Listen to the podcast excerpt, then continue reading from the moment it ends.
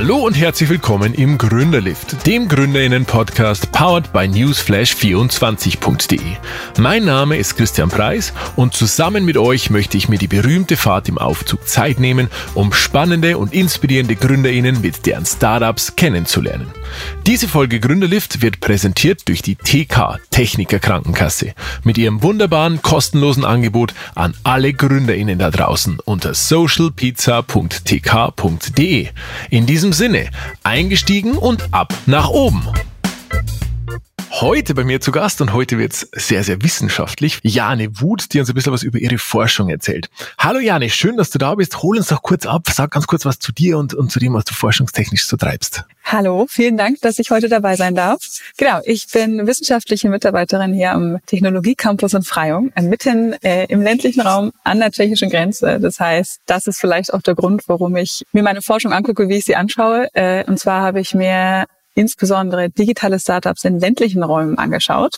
Äh, und da ist Frage natürlich eine schöne Ausgangslage. Genau, weil ich mir insbesondere eben anschauen wollte, wie Gründungen, gerade digitale Gründungen und Innovationen im ländlichen Raum, in Regionen, wo normalerweise Gründungen vielleicht nicht oder gerade digitale Startups und Gründungen vielleicht nicht das ganz typische Phänomen sind, sondern eher die Ausnahme. Und da wollte ich mir immer angucken, zum einen, wie können solche Gründungen in der Region einen Vorteil bringen? Wie kann die Region davon profitieren? Und gleichzeitig genau das Gegenteil. Wie können Regionen Gründungen fördern und gerade digitale, innovative Gründungsformate unterstützen, so dass sie auch in diesen Räumen, wo sie normalerweise vielleicht nicht zu sehen sind, wie können sie da wachsen und mehr werden? Jetzt sagst du, die Auswirkung von digitalen Gründungen, das, ich habe gerade so diesen Fokus digital rausgehört. Das heißt, es gibt jetzt in ländlichen Regionen den Unterschied zwischen, äh, also in der Anzahl zwischen digitalen und, und konventionellen Geschäftsmodellen oder, oder wie ist es? Nee, also ich habe mich tatsächlich spezifisch auf digitale Gründungen fokussiert oder digitale Startups, je nachdem, was man sich anschaut, weil also es gibt ja zum einen die ganz normale Gründung und die ist der Bäcker neben, von nebenan oder eben alles, was es eben so gibt und das schon immer. Konventionelle neue Unternehmen. Und dann gibt es das Startup und da gibt es ja sehr viele unterschiedliche Definitionen zu. Ähm, die Definition, die ich verwende, ist im Endeffekt einfach, dass das Gründungen sind, die neue und innovative Geschäftsmodelle verwenden und damit eben oft schnell und skalierbar wachsen. Und bei digitalen Gründungen ist es oder digitalen Startups ist es dann eben nochmal die Ergänzung, dass das ein digitales Geschäftsmodell ist. Fast alle Startups sind digital, aber nicht eben, aber eben nicht wirklich alle. Und gerade im ländlichen Raum ist ja immer die Diskussion um Distanz und Distanzüberbrückung und Testmärkte und dass in ländlichen Räumen zu wenig Menschen sind, um Testmärkte wirklich ausschöpfen zu können oder dass genügend Tester da sind. Und deswegen werden die meisten Konzepte ja erstmal in der Stadt ausprobiert und dann auf das Land übertragen. Was Nachteil für das Land hat, weil ein städtisches Modell einfach im ländlichen Raum nicht immer funktioniert. Siehe Mobilität. Und gleichzeitig ist Digitalisierung da aber natürlich ein Schlüsselfaktor, der Distanz mal ganz anders anschaubar erscheinen lässt. Durch eine gute Infrastruktur habe ich jetzt die Möglichkeit, digital mit Menschen von überall zu kommunizieren. Ich habe die Möglichkeit, in Cloud Spaces zu arbeiten. Ich kann, ich bin einfach unabhängiger vom Standort. Und das ist natürlich eben für Gründer auch ein wichtiger Faktor, der vielleicht dann auch die Möglichkeit, in den ländlichen Raum zu gehen, vergrößert. Sind die digitalen Geschäftsmodelle, die dir jetzt begegnet sind aus dem ländlichen Raum, sind beschäftigen die sich eher mit Problemen, die man auf dem Land hat? Also lösen die eher so, so Themen, ähm, die für ländliche Strukturen geeignet sind, oder sind es im Grunde die gleichen Geschäftsmodelle, die man jetzt auch in der Stadt entwickeln würde? Gibt es einen Unterschied? Das ist eine schwierige Frage. Ich glaube teils, teils. Es gibt auf jeden Fall Gründer, mir fällt jetzt einer ein, der sich eben, oder zwei, die sich explizit mit Tourismus auseinandersetzen, eben jetzt zum Beispiel am Bayerischen Wald und von da ausgehend vergrößern. Und Sowas kann man auch in München gründen oder in einer anderen größeren Stadt. Aber es ist natürlich da, wo man den Tourismus fördert, irgendwie auch sinnvoller, vielleicht so eine Plattform zu machen, als jetzt da, wo, wo er schon etabliert ist. Gleichzeitig gibt es natürlich auch digitale Gründer, die genauso in der Stadt als auf dem Land hätten gründen können.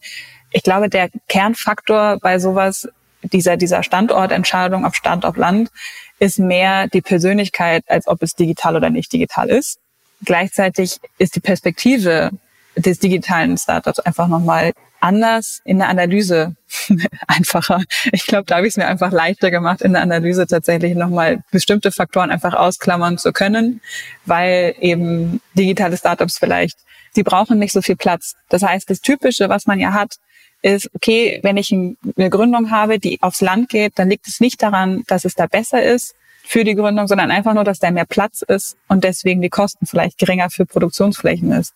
Das haben wir aber eben bei digitalen Gründungen nicht. Das heißt, was zieht jetzt eine digitale Gründung auf das Land, wenn es nicht der Raum ist? Diesen Faktor fand ich halt einfach nochmal speziell interessant, und das eben in Abgrenzung zu nicht digitalen Gründungen. Okay, okay. Was, was war da so Aspekte? Kann man, darf man das sagen? Ja, also tatsächlich ähm, basierend auch auf anderen, auf anderen Ergebnissen. Also es ist nicht nur mein Ergebnis, sondern da gibt es einige, die das so äh, definieren oder herausgefunden haben. Das, was am meisten zieht, ist die Familie und das soziale Umfeld. Und im Endeffekt gründet ein Gründer immer da, wo er gerade lebt oder arbeitet. Also das ist so ein so ein allgemeines Verständnis davon. Gründer ziehen im Schnitt jetzt nicht unbedingt um, um irgendwo zu gründen, sondern eigentlich gründen sie erstmal da, wo sie sind und dann, wenn es wächst, müssen sie gegebenenfalls umziehen, weil sie mehr Platz brauchen, weil sie mehr Anbindung brauchen oder sonst irgendwas. Und gerade jetzt in der Differenzierung, gehe ich in die Stadt oder aufs Land, wenn man jetzt gegründet hat und danach nochmal umzieht, ist es ganz oft gerade im ländlichen Raum der familiäre Faktor, das Zurückkehren, das Heimkehren, dass die Familie, die zieht, das Haus, was man sich in München nicht mehr leisten kann, aber vielleicht im ländlichen Raum. München jetzt, weil es die nächste große eben Stadt ist. Genau.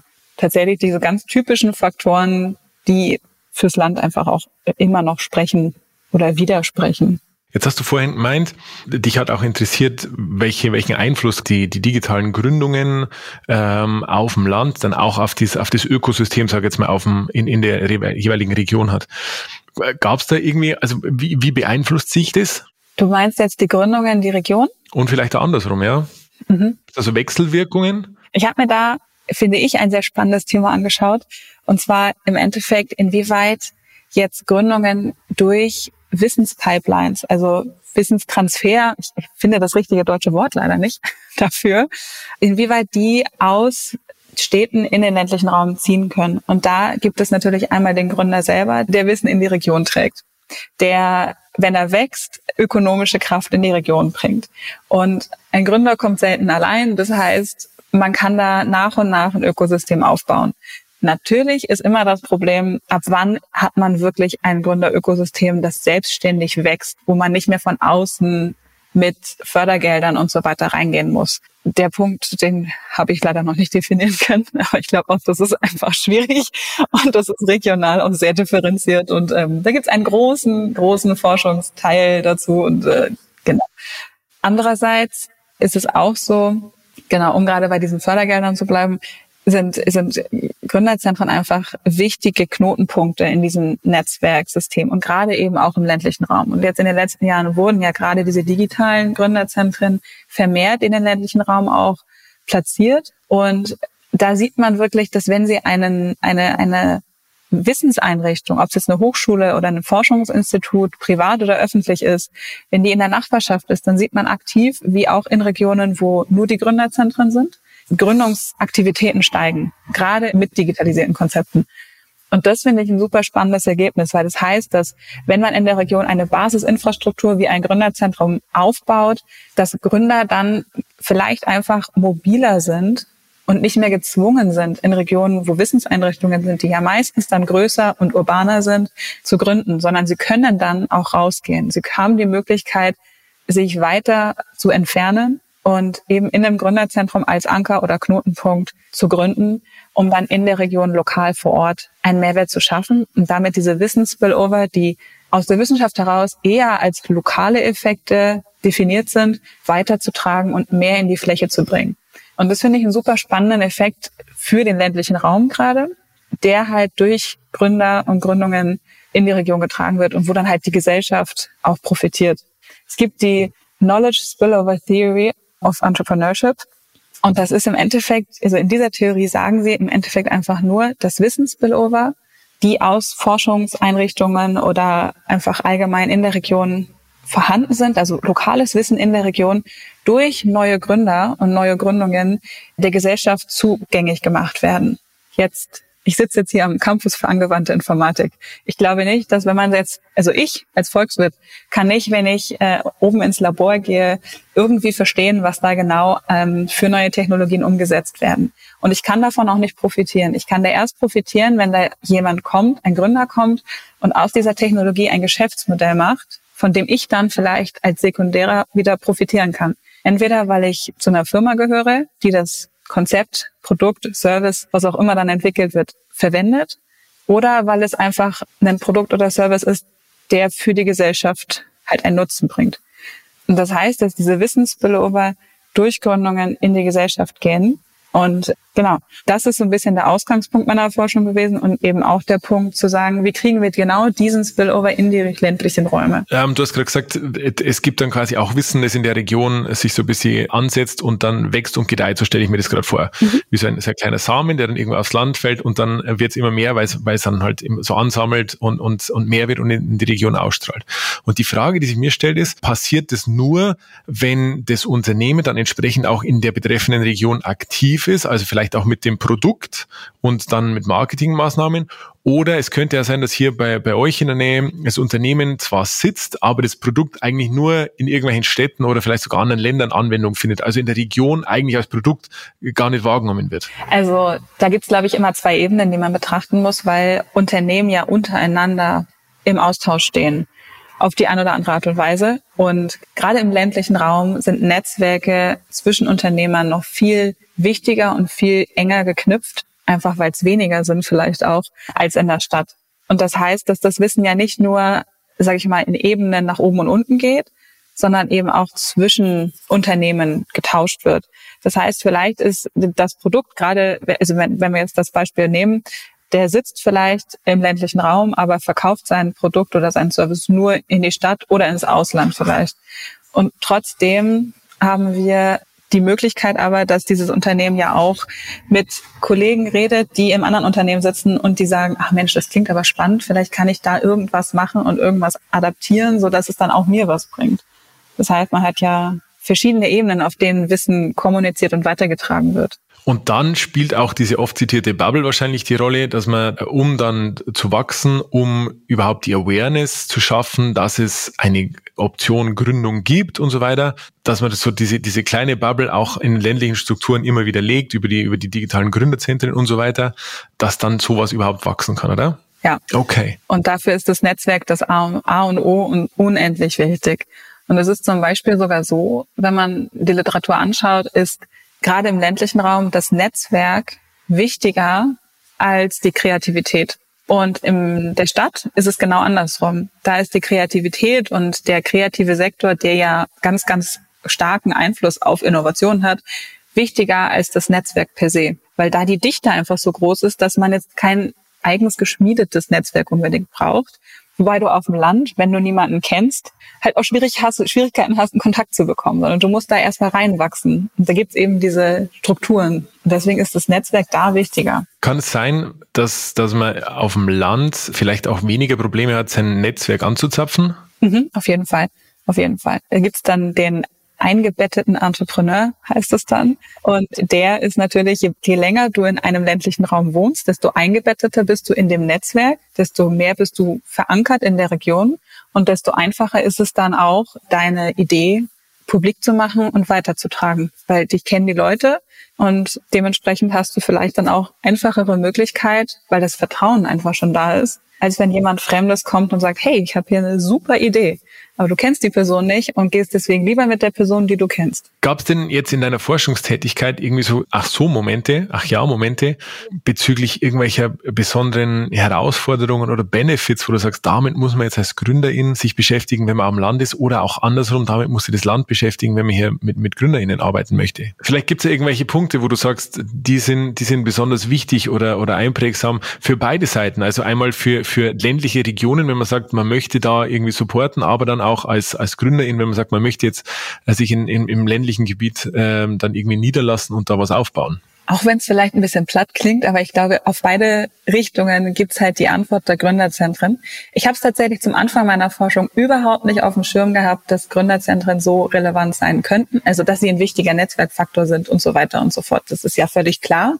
Aber was sie für einen Knotenpunkt darstellen, auch im ländlichen Raum und wie viele mögliche Lösungen dort geboten werden für die ganz typischen Probleme, war mir nicht bewusst und hat mich ein bisschen erstaunt weil zum einen für den Gründer oder für die Gründerin das Gründerzentrum gerade im ländlichen Raum, weil es so klein, weil es so persönlich ist, sehr dedizierte und konkrete Unterstützungsangebote hat für potenzielle Gründende.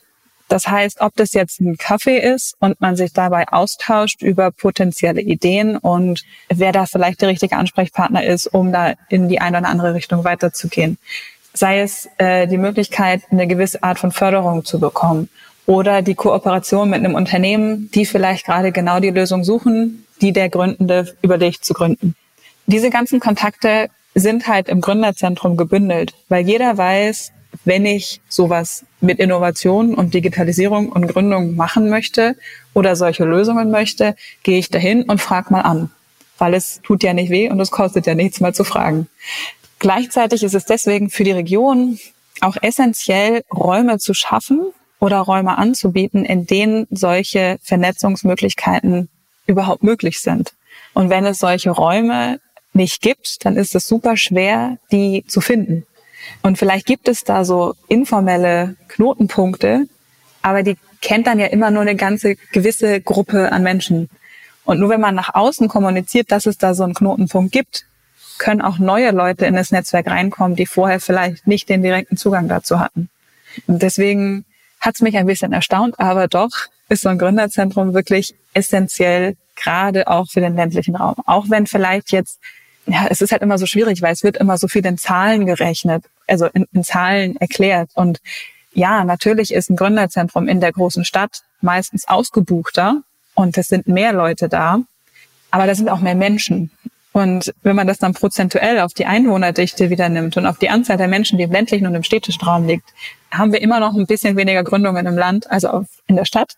Aber es ist trotzdem immer noch ein essentieller, wichtiger Bereich, um gerade diese Förderung und diese Offenheit dafür erstmal zu bauen und zu ermöglichen und da vielleicht auch mal ein anderes Denken einzupflegen. Ein wichtiger Punkt ist nämlich auch meiner Meinung nach, dass Gründen in der Stadt und Gründen auf dem Land sind extrem unterschiedlich. Inwiefern? In der Persönlichkeit. Also es gibt ja auch, also ich meine, es ist ja genauso in der grundlegenden Entscheidung, ob ich in der Stadt oder auf dem Land leben möchte. Es gibt Menschen, die leben gerne auf dem Land und es gibt die, die leben lieber in der Stadt. Und das hat einfach was mit der Persönlichkeit des jeweiligen Menschen zu tun. Und genauso ist es bei Gründern eben auch. Der städtische, sage ich mal, Otto-Normalgründer, das ist der, der ganz schnell wachsen will und also Startup-Gründer so gemerkt, der, der einfach schnell groß werden möchte und da so richtig hinterher ist, irgendwie so ein wahrscheinlich Multimillionen-Business am liebsten aufzubauen und riesengroße Visionen hat und vielleicht manchmal erstmal noch am Anfang so ein bisschen ausgebremst werden muss, weil wir nicht innerhalb von drei Tagen gleich schon das Riesenunternehmen haben. Und im ländlichen Raum ist es mehr so, dass man die noch ein bisschen unterstützen muss, darin dass es eigentlich eine gute Idee ist und dass man das schon mal ausprobieren kann und dass man da gerne selbstbewusst reingehen kann und sich trauen soll, das zu machen.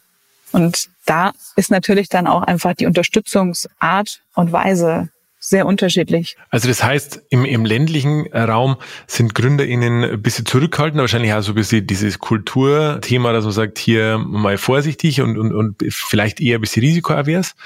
Kann man sagen, dass jetzt Gründungen, also laut, laut deiner Forschung jetzt, dass Gründungen, die auf dem Land stattfinden, Startups, dass die robuster sind als vielleicht welche, die, die in der Stadt, weil man vielleicht auch von, also wäre jetzt so eine Vermutung von mir, weil man vielleicht auch versucht, einfach das auf stabilere Beine zu stellen, weil man eben so zurückhaltend ist, einfach so schnelle Lebenszyklen für, für Unternehmen einfach mal durchzuschießen und dann geht mal wieder auf und so. Kann, kannst du da irgendwas sagen dazu? Also eine wissenschaftliche fundierte Antwort kann ich dazu nicht geben. Das habe ich mir tatsächlich nicht angeschaut aufgrund von Daten, fehl, fehlenden Daten. Subjektiv würde ich dir auf jeden Fall zustimmen, dass das schon, obwohl, ja, ist halt so die Frage, weil wenn du einen Business Angel haben möchtest, der groß und gut vernetzt ist und renommiert ist, dann hast du schon eher die Möglichkeit, super schnell und super intensiv durchzustarten. Das hast du auf im ländlichen Raum nicht. Also im Endeffekt, so gerade Finanzierung ist natürlich schwieriger im ländlichen Raum zu bekommen. Und dieses ganz krasse Skalieren hast du deswegen, glaube ich, einfach auch schon allein nicht, weil halt diese Business Angels und Venture Capital Sachen einfach auf dem Land nicht ganz so verbreitet, nicht ganz so, untertrieben, ähm, wenig bis gar nicht verbreitet sind. Und die fördern natürlich auch die Stabilität eines Unternehmens. Die Frage ist, kann es sein, dass eigentlich auf dem, auf dem Land, dass es eigentlich genügend Kapital gäbe, weil es gibt ja dann hin und wieder auch, auch irgendwie UnternehmerInnen, Leute mit, mit Vermögen, dass man das vielleicht auch so ein bisschen verpasst, die zu aktivieren äh, fürs eigene Unternehmen, fürs eigene Startup? Ich glaube, also auf jeden Fall. Also gerade die, die Hidden Champions, wie man sie ja immer so schön sagt, da gibt's ja wahnsinnig erfolgreiche, große, kapitalstarke Unternehmen, auch im ländlichen Raum. Und ich bin mir sicher, dass die das Kapital hätten, als Business Angel zu fungieren. Also zumindest das Kapital auf jeden Fall haben. Bin mir nicht sicher, ob man, also ich weiß nicht, ich glaube, es ist schwieriger, weil die Kultur hier im ländlichen Raum noch nicht so stark vertreten ist. Ich glaube, das ist einfach so ein Prozess, der jetzt mehr und mehr ins, ins Rollen kommt, weil ich meine, bis vor sieben, acht, zehn, weiß ich nicht, Jahren war ja der ländliche Raum auch nicht unbedingt als die Gründungsregion bekannt, sondern es hieß immer, gerade in den breiten Medien, wenn man sich das anschaut, geht in die Stadt, weil auf dem Land kannst du nichts gründen. Und dann das jetzt wieder umzudrehen und zu sagen, nur weil ich auf dem Land gründe, bin ich nicht ein schlechterer Gründer, was ja super oft irgendwie unterbewusst so dargestellt oder auch wahrgenommen wird, was ich super schade finde, weil es absolut nicht stimmt. Aber da ist natürlich das gesamte Netzwerk von betroffen. Und ich glaube, da muss man auf jeden Fall unbedingt rangehen. Gerade diese Gründerkultur in der Region überall fahren kann. Nicht nur bei Gründenden, auch bei den Unternehmen. Also gegen Ende unserer gemeinsamen Liftfahrt jetzt noch die Frage an dich, Janne. Gibt es aus deiner Perspektive irgend so ein ganz wichtiges Credo, so einen ganz wichtigen Auftrag an GründerInnen oder vielleicht auch die, die ländliche Region, um Gründung von digitalen Startups auf dem Land irgendwie noch schneller, einfacher, besser zu machen? So, so ein Lifehack, irgendwas. Ich glaube, was man im ländlichen Raum tatsächlich einfach noch mehr braucht, ist das Selbstbewusstsein, dass es richtig, richtig gute digitale Gründung im ländlichen Raum gibt. Und richtig gute Ideen für den ländlichen Raum kommen aus dem ländlichen Raum. Und deswegen, ja, ich glaube, das Credo wäre wirklich, go for it, wahrscheinlich. Ich finde, es gibt so coole Konzepte, von denen ich jetzt gehört habe. Und am liebsten würde ich sie alle selber finanziell unterstützen, aber das kann ich leider nicht. Deswegen alles mitmachen und einfach trauen, das zu umzusetzen und gerne einfach eben an die bestehenden Infrastrukturen herantreten, weil da gibt es immer irgendeine Art von Unterstützung und Idee, wie man weiterkommt. Das ist, glaube ich, mein wichtigstes Learning was ich gerne weitergebe. Jane, vielen lieben Dank für deinen Input. War sehr, sehr spannend, das mal so aus ein bisschen akademischen äh, Forschungsbrille zu sehen. Ich wünsche dir alles Gute, bin sehr gespannt, äh, wo wir uns wiedersehen und sag alles Gute für dich. Ciao. Dankeschön. Und das war's auch schon wieder. Wenn ihr Anregungen und Tipps habt oder ein Startup empfehlen möchtet, das unbedingt dabei sein sollte, dann schreibt mir gern an hallo@gründerlift.de. Gründerlift natürlich mit UE. Danke auch an die Partnerin dieser Folge, die TK. Unter socialpizza.tk.de findet ihr Infos und Unterstützung zu wichtigen Fragen rund um eure Gründung. Vielen Dank fürs Zuhören und euch allen eine gute Zeit.